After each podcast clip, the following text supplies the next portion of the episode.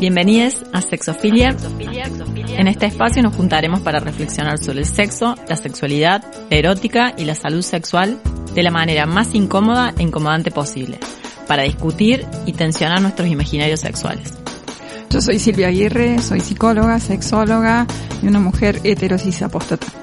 Emma Song, feminista prosexo, activista de la disidencia sexual yo soy Noelia Benedetto, psicóloga y sexóloga con perspectiva de género prosexo y una mujer heterosis apóstata. Esto es Sexofilia.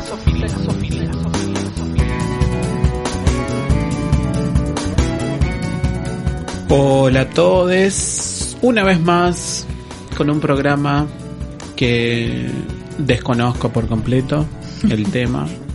Yo no, no sé de qué va a hablar esta gente. Vamos hoy con fluidez sexual. ¿Qué es, por favor?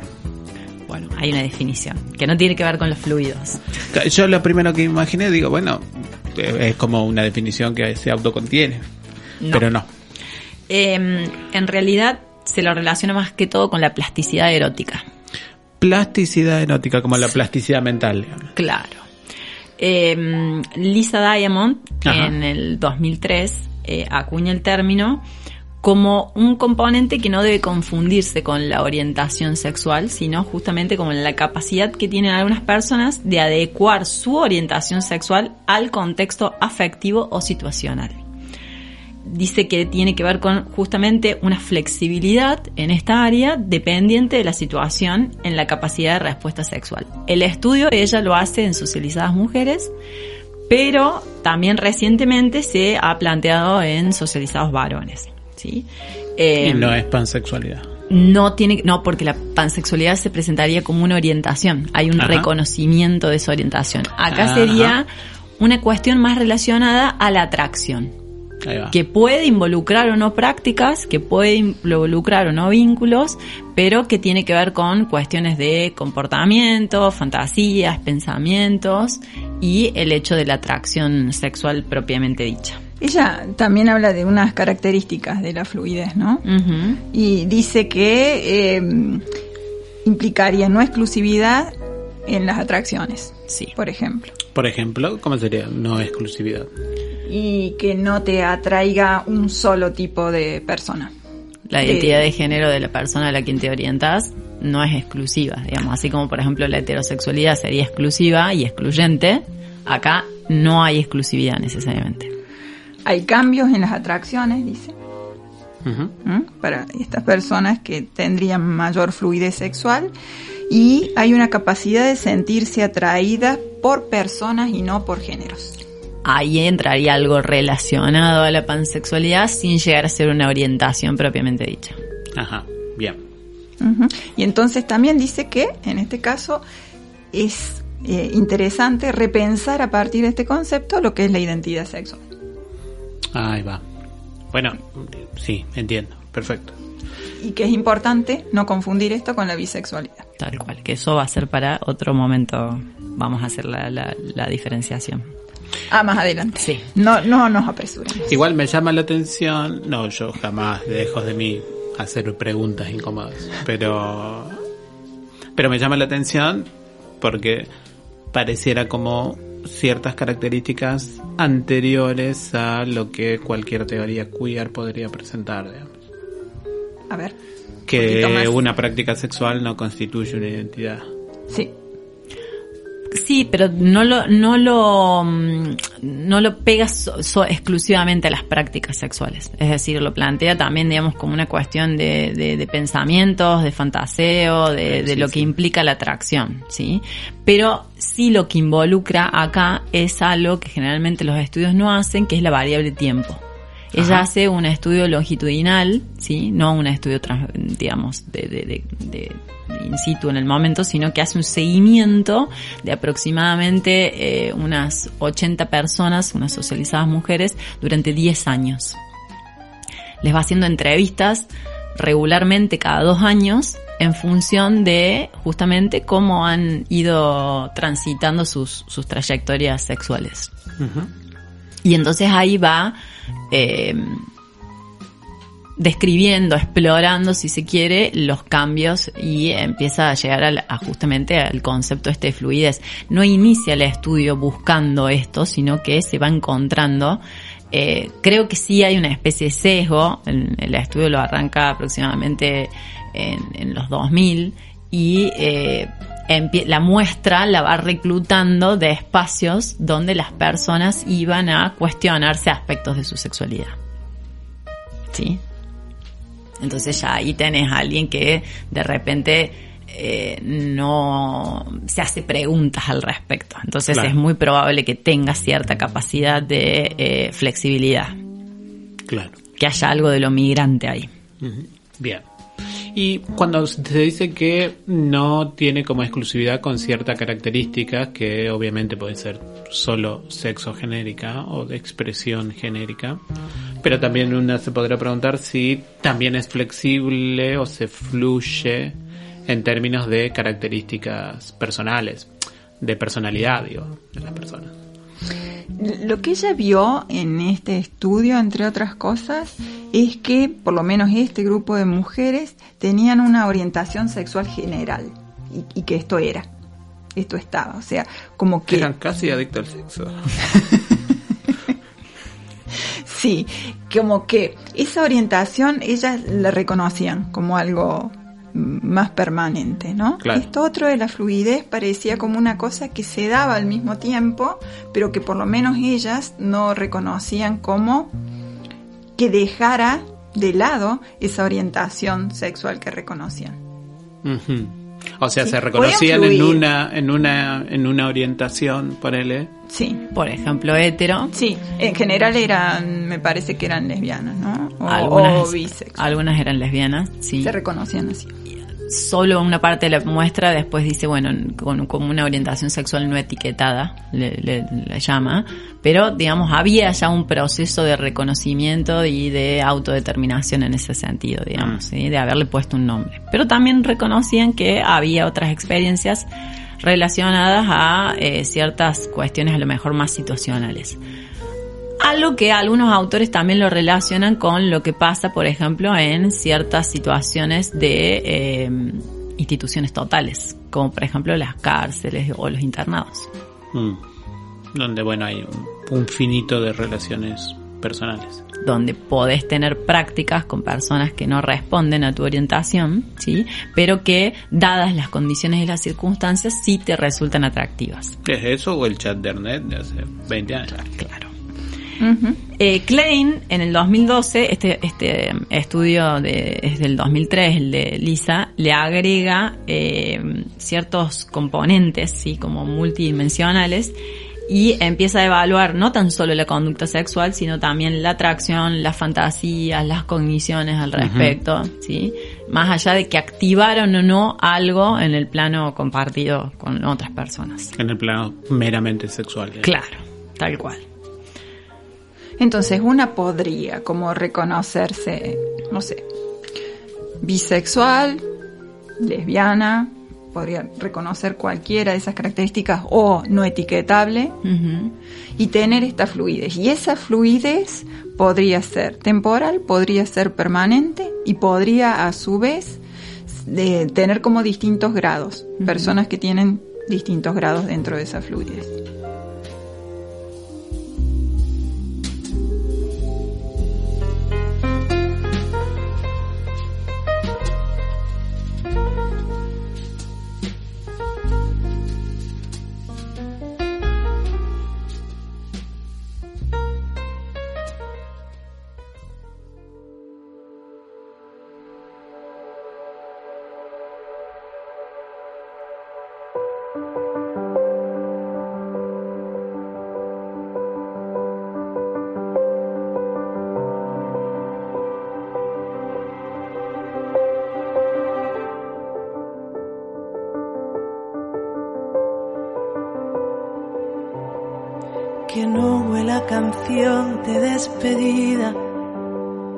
Que nunca nos sorprendan en el coche. A gritos y a portazos con la vida, que se quede el alcén con los reproches que vuelvas y yo esté esperando quieta, que me quites la blusa por la espalda. Debajo del mantel una estrategia para atacarnos sin que note nada. Y que nadie te rinda mi amor. Y que nada te pueda vencer. Que al hablar nos dejemos sin voz al olvido y su juego. Que nos quiten la venda después, cuando el agua nos vuelva a cubrir. Y si abrimos los ojos será porque queramos vernos.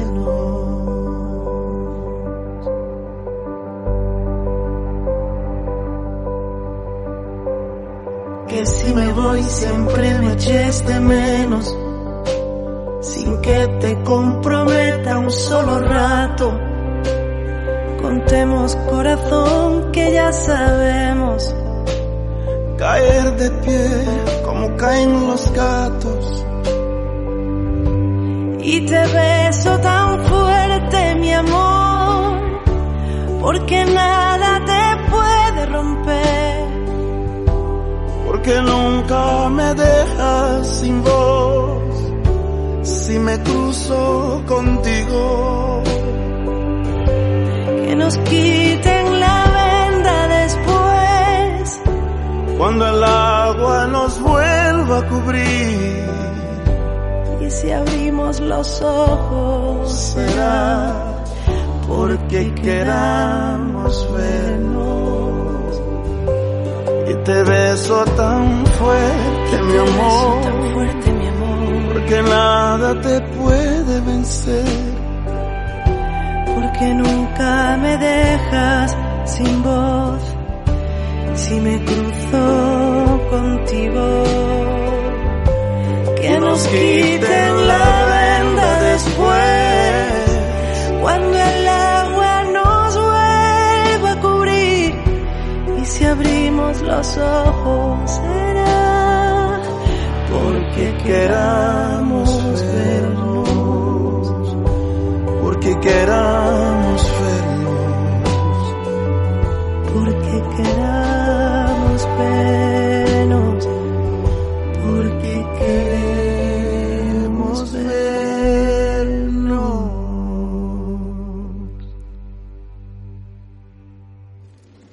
Estás escuchando un podcast original y exclusivo de Radio Bicicleta.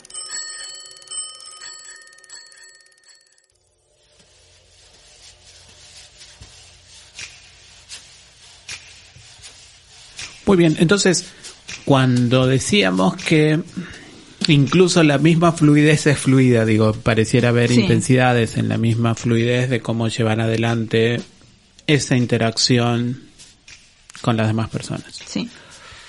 ¿Cómo sería? A ver, como, como una, una suele tener como unas gafas para entender que una se relaciona con las otras personas suponiendo ciertas características que pueden hacer más o menos agradable la compañía de la otra persona, independientemente incluso del sexo.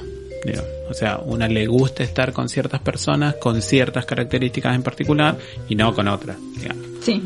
Eh, independientemente incluso del sexo, por más que muchas personas, no yo, otras, solo Sí. estén pensando en última instancia en coger con la gente. Sí. Eh, entonces digo, acá cómo sería? ¿Es, eh, ¿Es un más allá o un más acá de esa articulación de las preferencias singulares de las personas? Digamos? Para mí tiene que ver con un más allá. De hecho, esto también se desprende mucho de lo que había encontrado Kinsey cuando en su escala, ¿no? Digamos, de que la mayoría en, esta, en, en la campana, la gente se situada, se situaba más en, en actitudes, en prácticas y en pensamientos del orden de lo bisexual, sí, que lo marca como en el medio, y que las personas después optarían por ser preferentemente heterosexuales, preferentemente homosexuales, preferentemente bisexuales, sí, siempre podríamos ir ampliando el preferentemente, ¿no? Pero tiene que ver con esta cuestión de la atracción que se va generando, ¿sí? En algo que básicamente no, no es algo que uno sanciona, sino que es algo que viene más desde el descubrimiento. ¿Sí? Como algo que te sorprende. Claro, que aparece. Y que en la medida en que la persona tenga algunos aspectos trabajados o al menos se interpele, le va a dar o no algún tipo de lugar a eso. Por eso es que esta autora plantea que la fluidez sexual en principio sería una característica como mayoritariamente de, la, de algún tipo del sector de socializadas mujeres y no tanto de los varones, en el sentido de que las limitaciones o las represiones en, en relación a justamente sus eh, trayectorias sexuales serían como más eh, represivas en el caso de los varones. Es como que estaría por allí más puesto en esto de eh, si soy varón, sí o sí, eh, tengo que ser heterosexual como esta cosa de identidad y que si eso se les mueve, eh, entra en conflicto. Muy, muy en conflicto, ¿no? Entra a temblar mucho esa identidad. de ser homosexual, digamos. Sí. Sí, en este sentido de como una homo o una heteroestabilidad. Pero eso lo plantea cuando arranca el estudio y después, eh, más recientemente, se hace un estudio en una muestra pequeña de 179 socializados varones y eh, básicamente el estudio es en relación al consumo de eh, productos o de contenido pornográfico al momento de la autoestimulación y ahí sí encuentran en los resultados un puntaje de fluidez sexual más semejante al que se había encontrado en estas mujeres.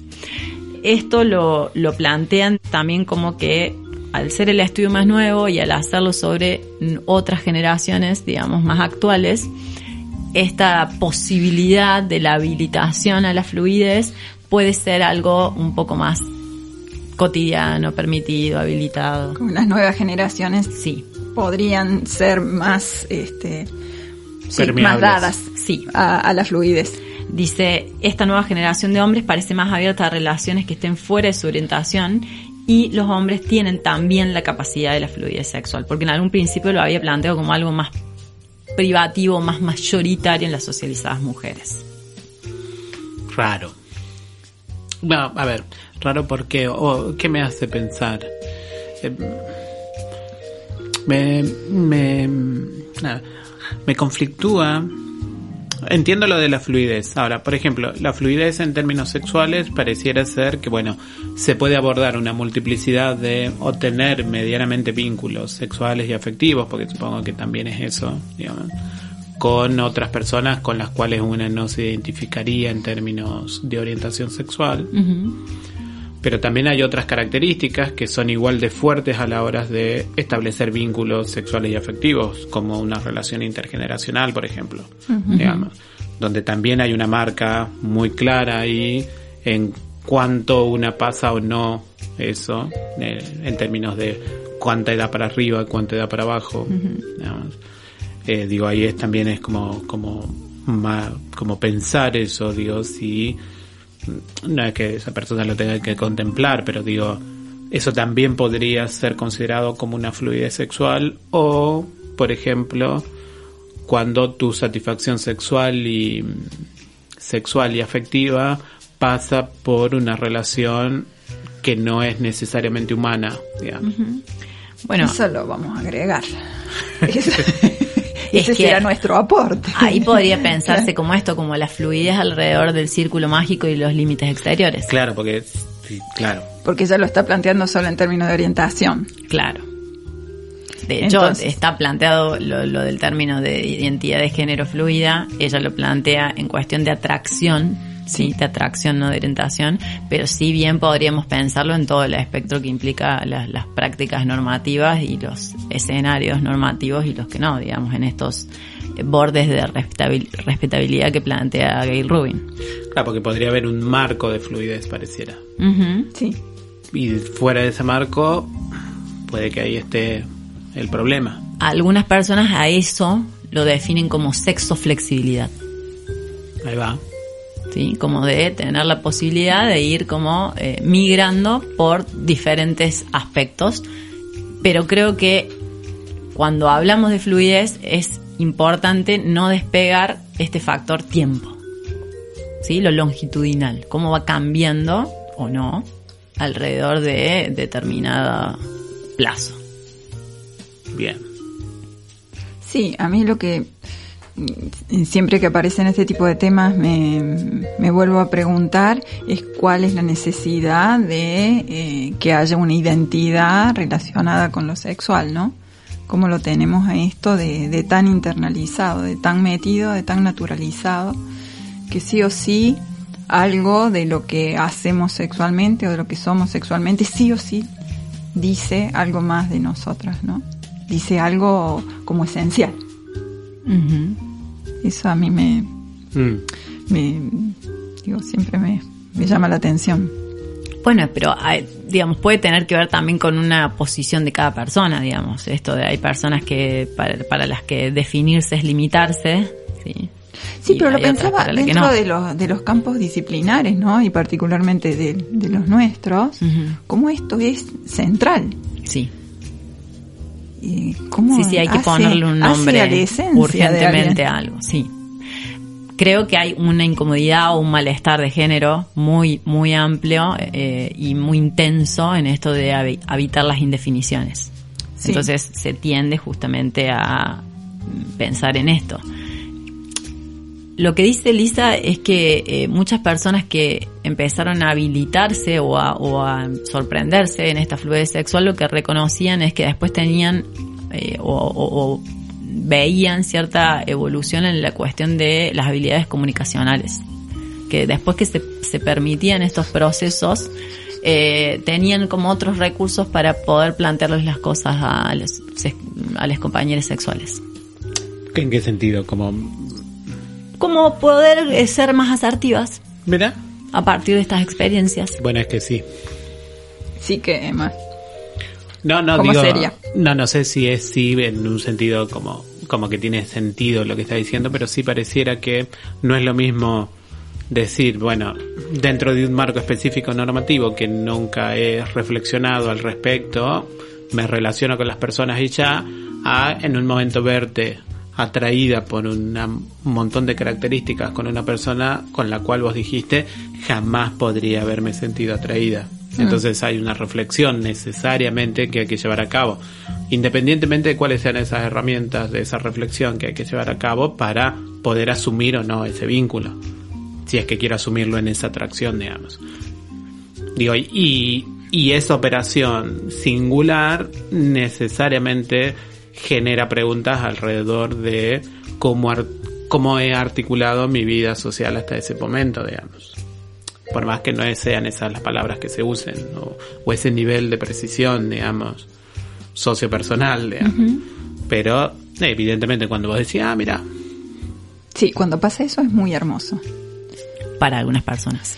Eh, de acuerdo de acuerdo a lo que se puedan permitir porque de hecho lo que plantea ella es que la incomodidad o el malestar a veces viene dado por la cuestión de que se considera que a medida que uno va creciendo adquiere mayor madurez mayor claridad y quizás tiene las cosas estructuradas de una manera identitaria que eh, fija. Y en realidad es todo lo contrario dice a medida que uno va madurando, por así decirlo, eh, en Fuerte. realidad estas cuestiones no son tan claras y empiezan a ponerse un poco más difusas y a transitar la, in- la indefinición. Claro. Yo hablo de mí. está bien. Vamos a hablar en el otro bloque. Bueno,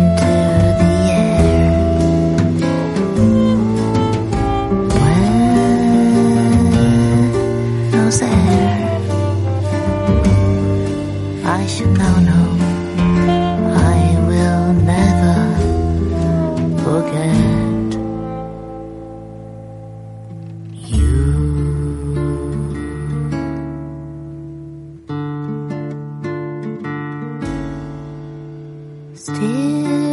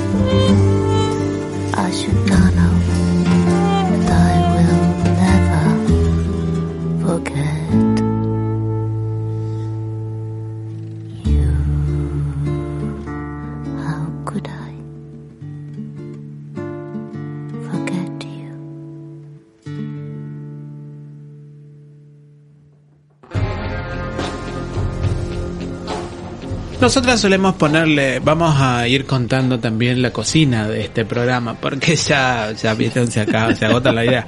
Eh, no, mentira. Eh, la sexualidad es un, un mar de incertidumbre tan profundo que podemos tener programas hasta que se aburran de nosotros. Pero, sin embargo, vamos a preguntarnos en la fluidez, ¿por qué no es bisexualidad? Yo tendría muchas preguntas con una y con la otra, pero no importa. Lo vamos a dejar para otros programas. todas las preguntas no, no, que vos no. creas. No, yo no importa. Eh, en principio porque la persona que se reconoce como bisexual lo hace en función de una orientación. Y acá Ajá. hicimos la diferencia de que tiene que ver con una atracción. ¿sí? Que no necesariamente genera un impacto determinante, o sea, es decir, es no vinculante con la orientación.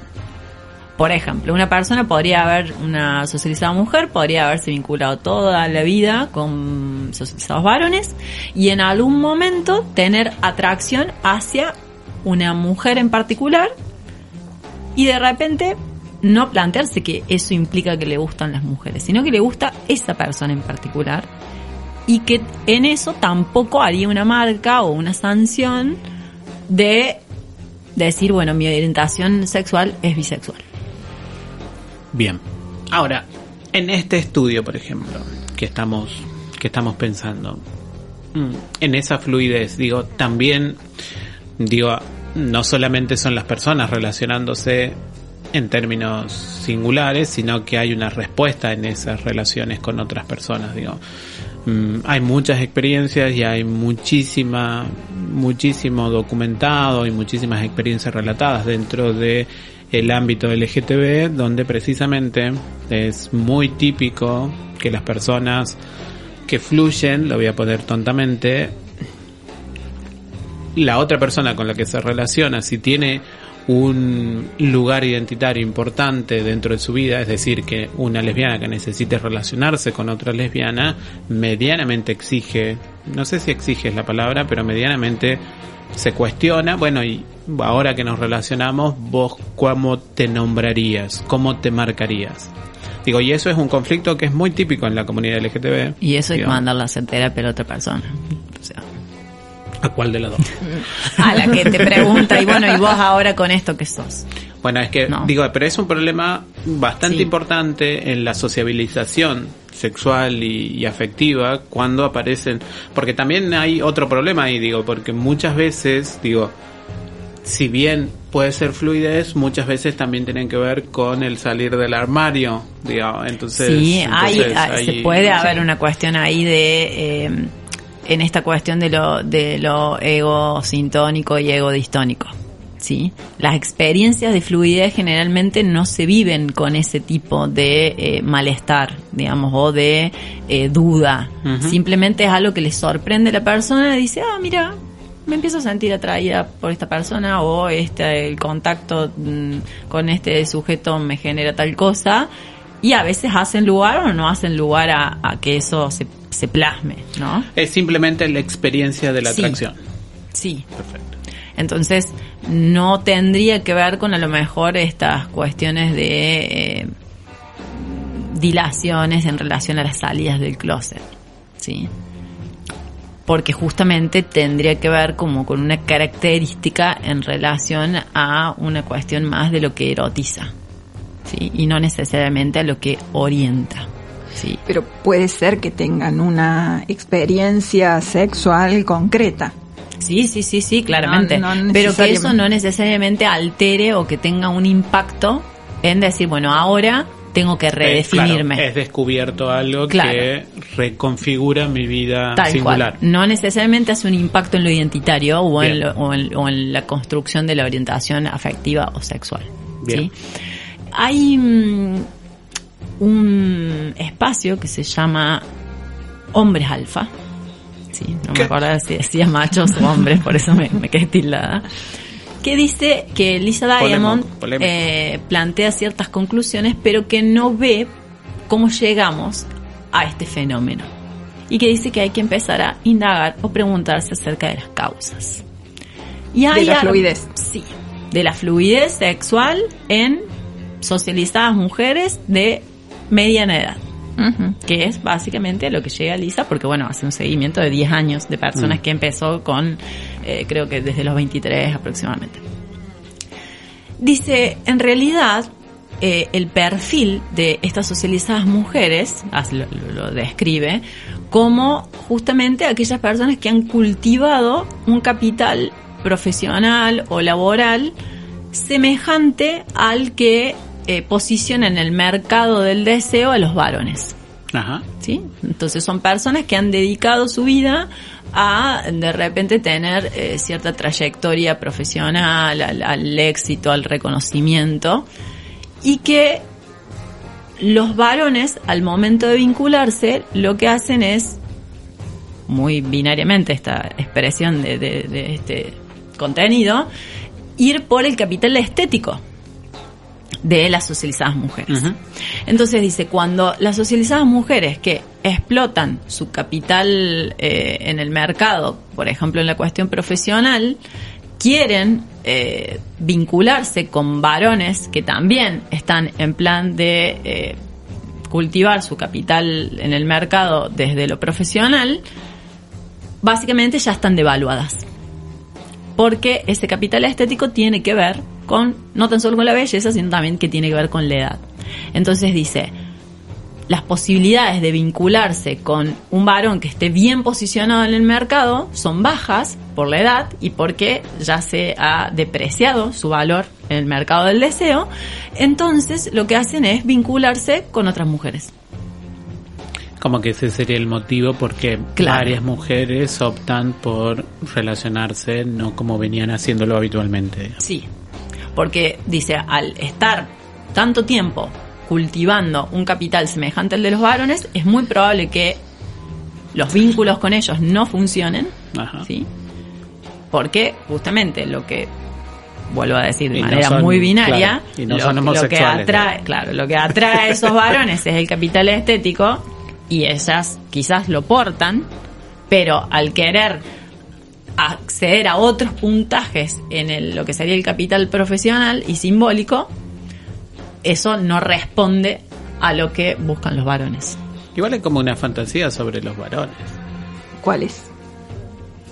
Como creer que yo cada vez dudo más que la fantasía, la fantasía construida en términos culturales sobre eso que se denominan varones o hombres, que lo que buscan es una mujer linda, linda entre comillas. Digamos. sierva.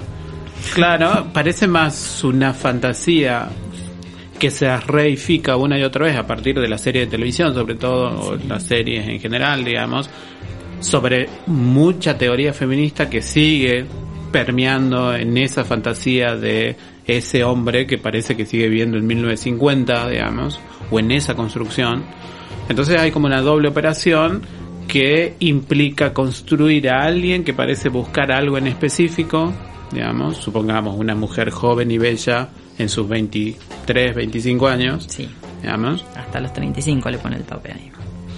y que esa persona en realidad en esa edad está terminando de resolver qué va a hacer de su vida en términos profesionales, alguien entre 23 y 25, si es que lo logró hacer en esa edad, Sí. también es eso, porque Sí. no todas las personas lo logran hacer en esa edad, digamos, va a tener que ver con una cultura, un lugar de clase, bla, un montón de cosas ahí, que por eso hay como muchos supuestos sobre cómo las personas supuestamente se relacionarían, que tiene que ver más con una lectura de clase, digo, me parece que más una lectura de clase de qué mujeres silbarían a esa edad y qué hombres buscarían esas mujeres a esa edad, digamos, y que es una clase bastante acotada, digamos, y entonces ahí hay un sesgo que me parece importante, ¿por qué? Porque precisamente cuando pensamos en la fluidez o cuando mucha teoría queer ha pensado en la fluidez, pensó en la fluidez como algo que podría ser transversal a la clase, no tanto transversal a la identidad erótica, digamos. Es decir, alguien que fluye eróticamente es que puede hacer una transversalidad de clase y de raza. Seguro. Digamos, entonces es como interesante pensar ahí, que, o por lo menos a mí me hace, me hace pensar lo que, lo que traemos con, con este estudio, es que bueno, está claro que esto lo está pensando en una clase en particular y cómo esa clase se relaciona con sus mismos miembros, digamos, porque qué persona profesional de entre 23 y 25, digo, se pone en esa situación, tiene que pertenecer a una clase muy específica. Entonces ahí hay como, como esa cosa de pensar, bueno, la fluidez podría ser confundida con bisexualidad porque o con la falta de buenos hombres, entonces me voy a buscar en otro género lo que no encuentro en los hombres supuestamente. Digo, hay un montón de fantasía que tiene que ver con cierta lesbofobia por un lado. A ver, O y no porque sean lesbianas estas Sí. personas que fluyen, no estoy diciendo eso, sino porque eh, el pánico a que las mujeres se autosatisfagan sin el hombre.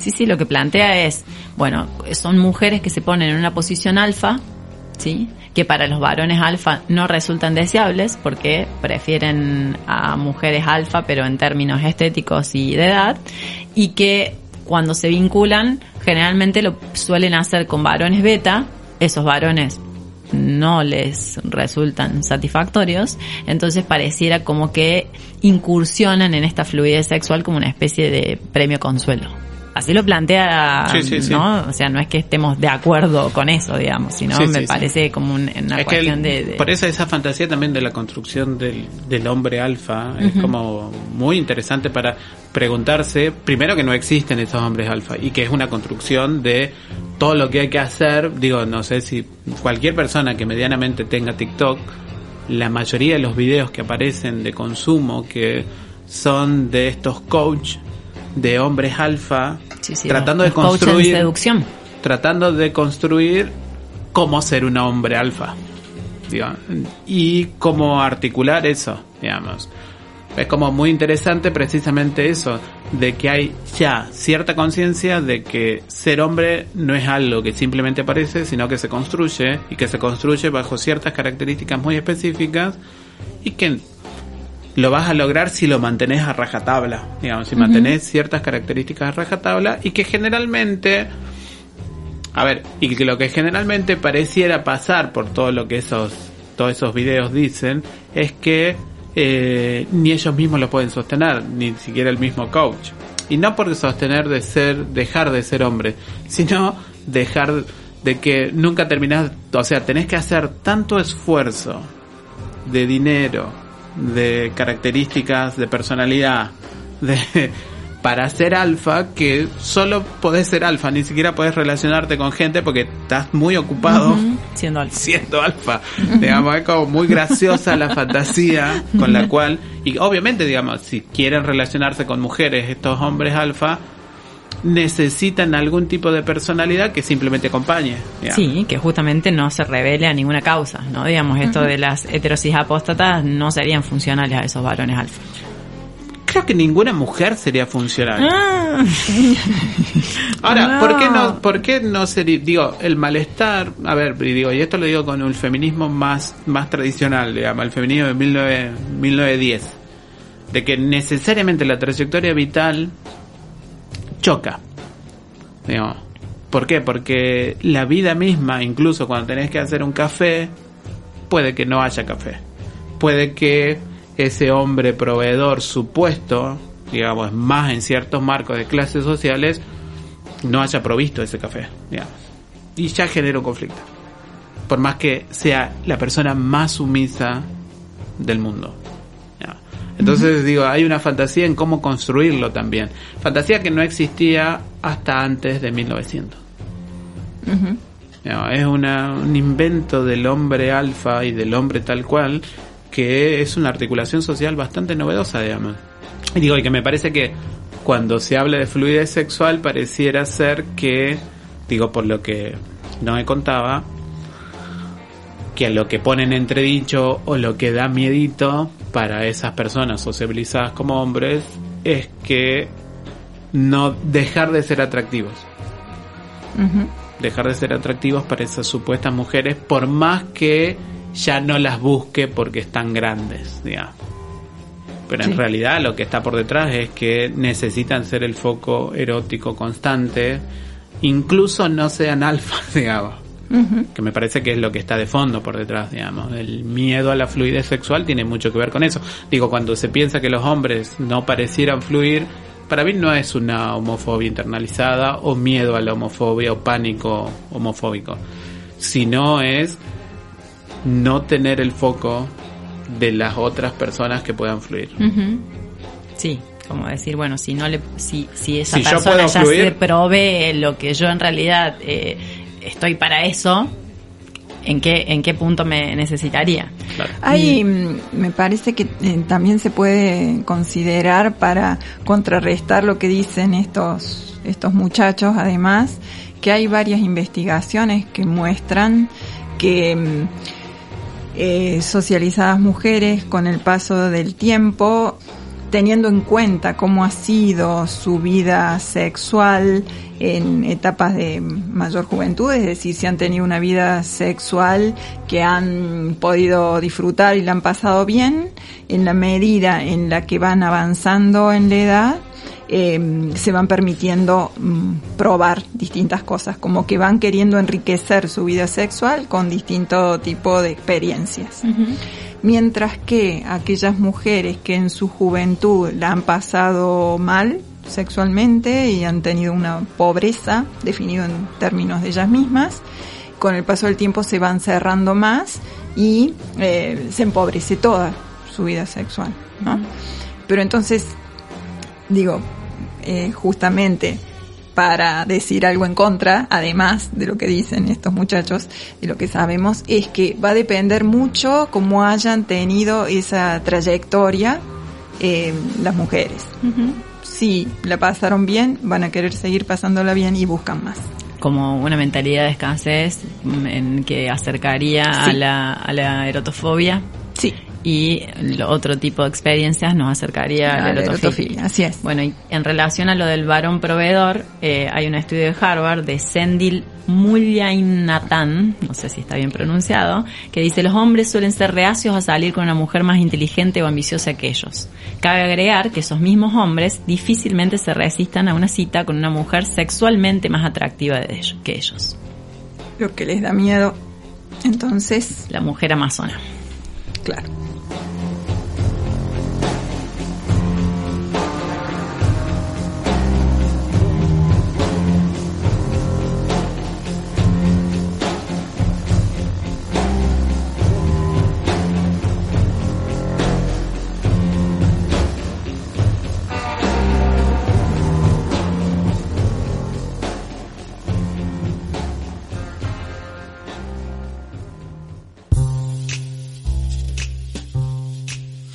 Bueno, y en este interesante intercambio que hemos tenido acerca de la fluidez sexual, en nuestro glosario hoy vamos a hablar de heteroflexibilidad o de las personas flexisexuales. Velas.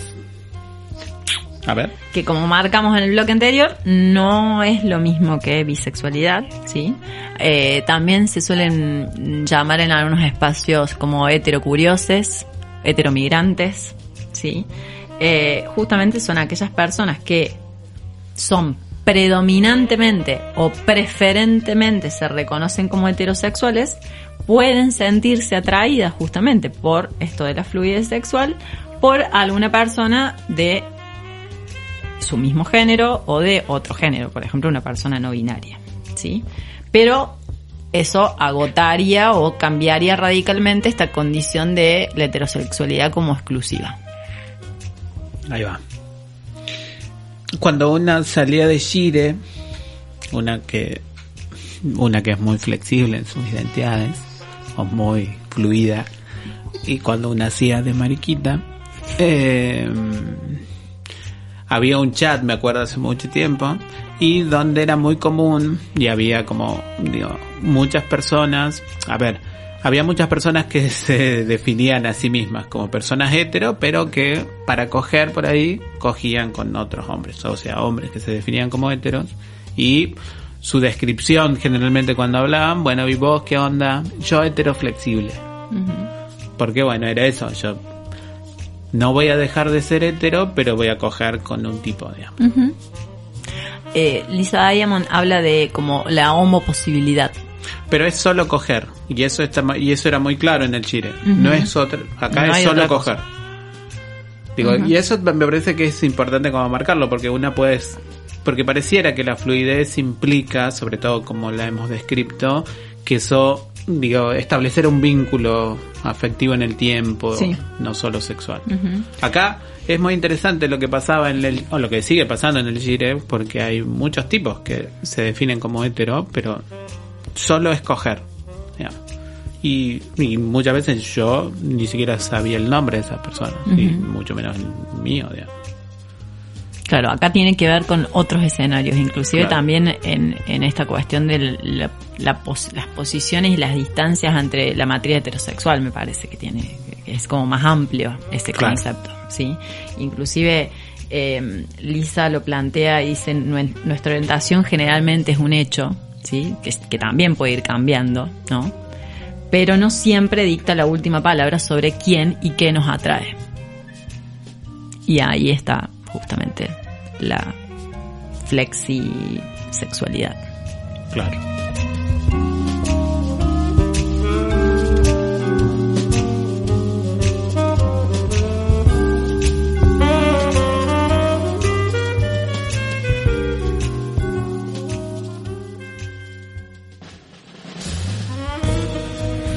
Muy bien, no vamos a fluir más, o yo no por lo menos. Nosotras somos Noelia Benedetto. Me pueden encontrar en redes como arroba Benedetto con B larga y doble T. Eh, soy Silvia Aguirre y me pueden encontrar como lic.silviaaguirre.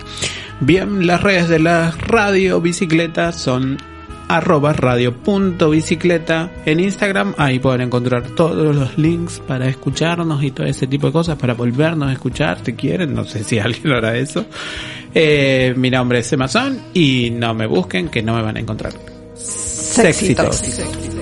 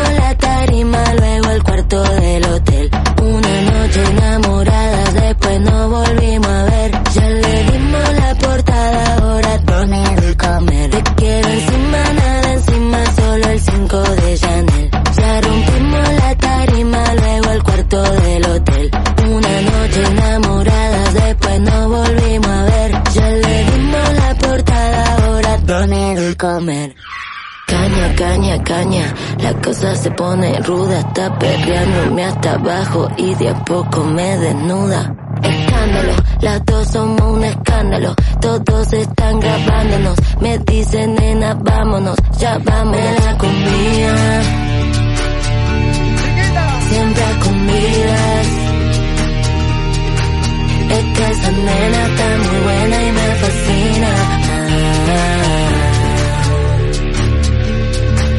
Te quiero encima, nada encima, solo el 5 de Chanel. Ya rompimos la tarima, luego el cuarto del hotel.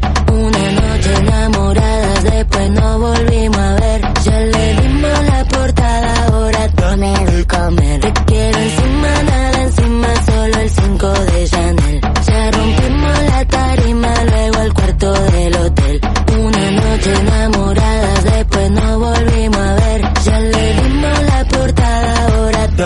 y comer. Encima, tata, encima, todo el 5 de Chanel. Ya rompimos tata, pipa, luego el cuarto Encima, tata, encima, todo el 5 de Chanel. Ya rompimos tata, pipa, luego el cuarto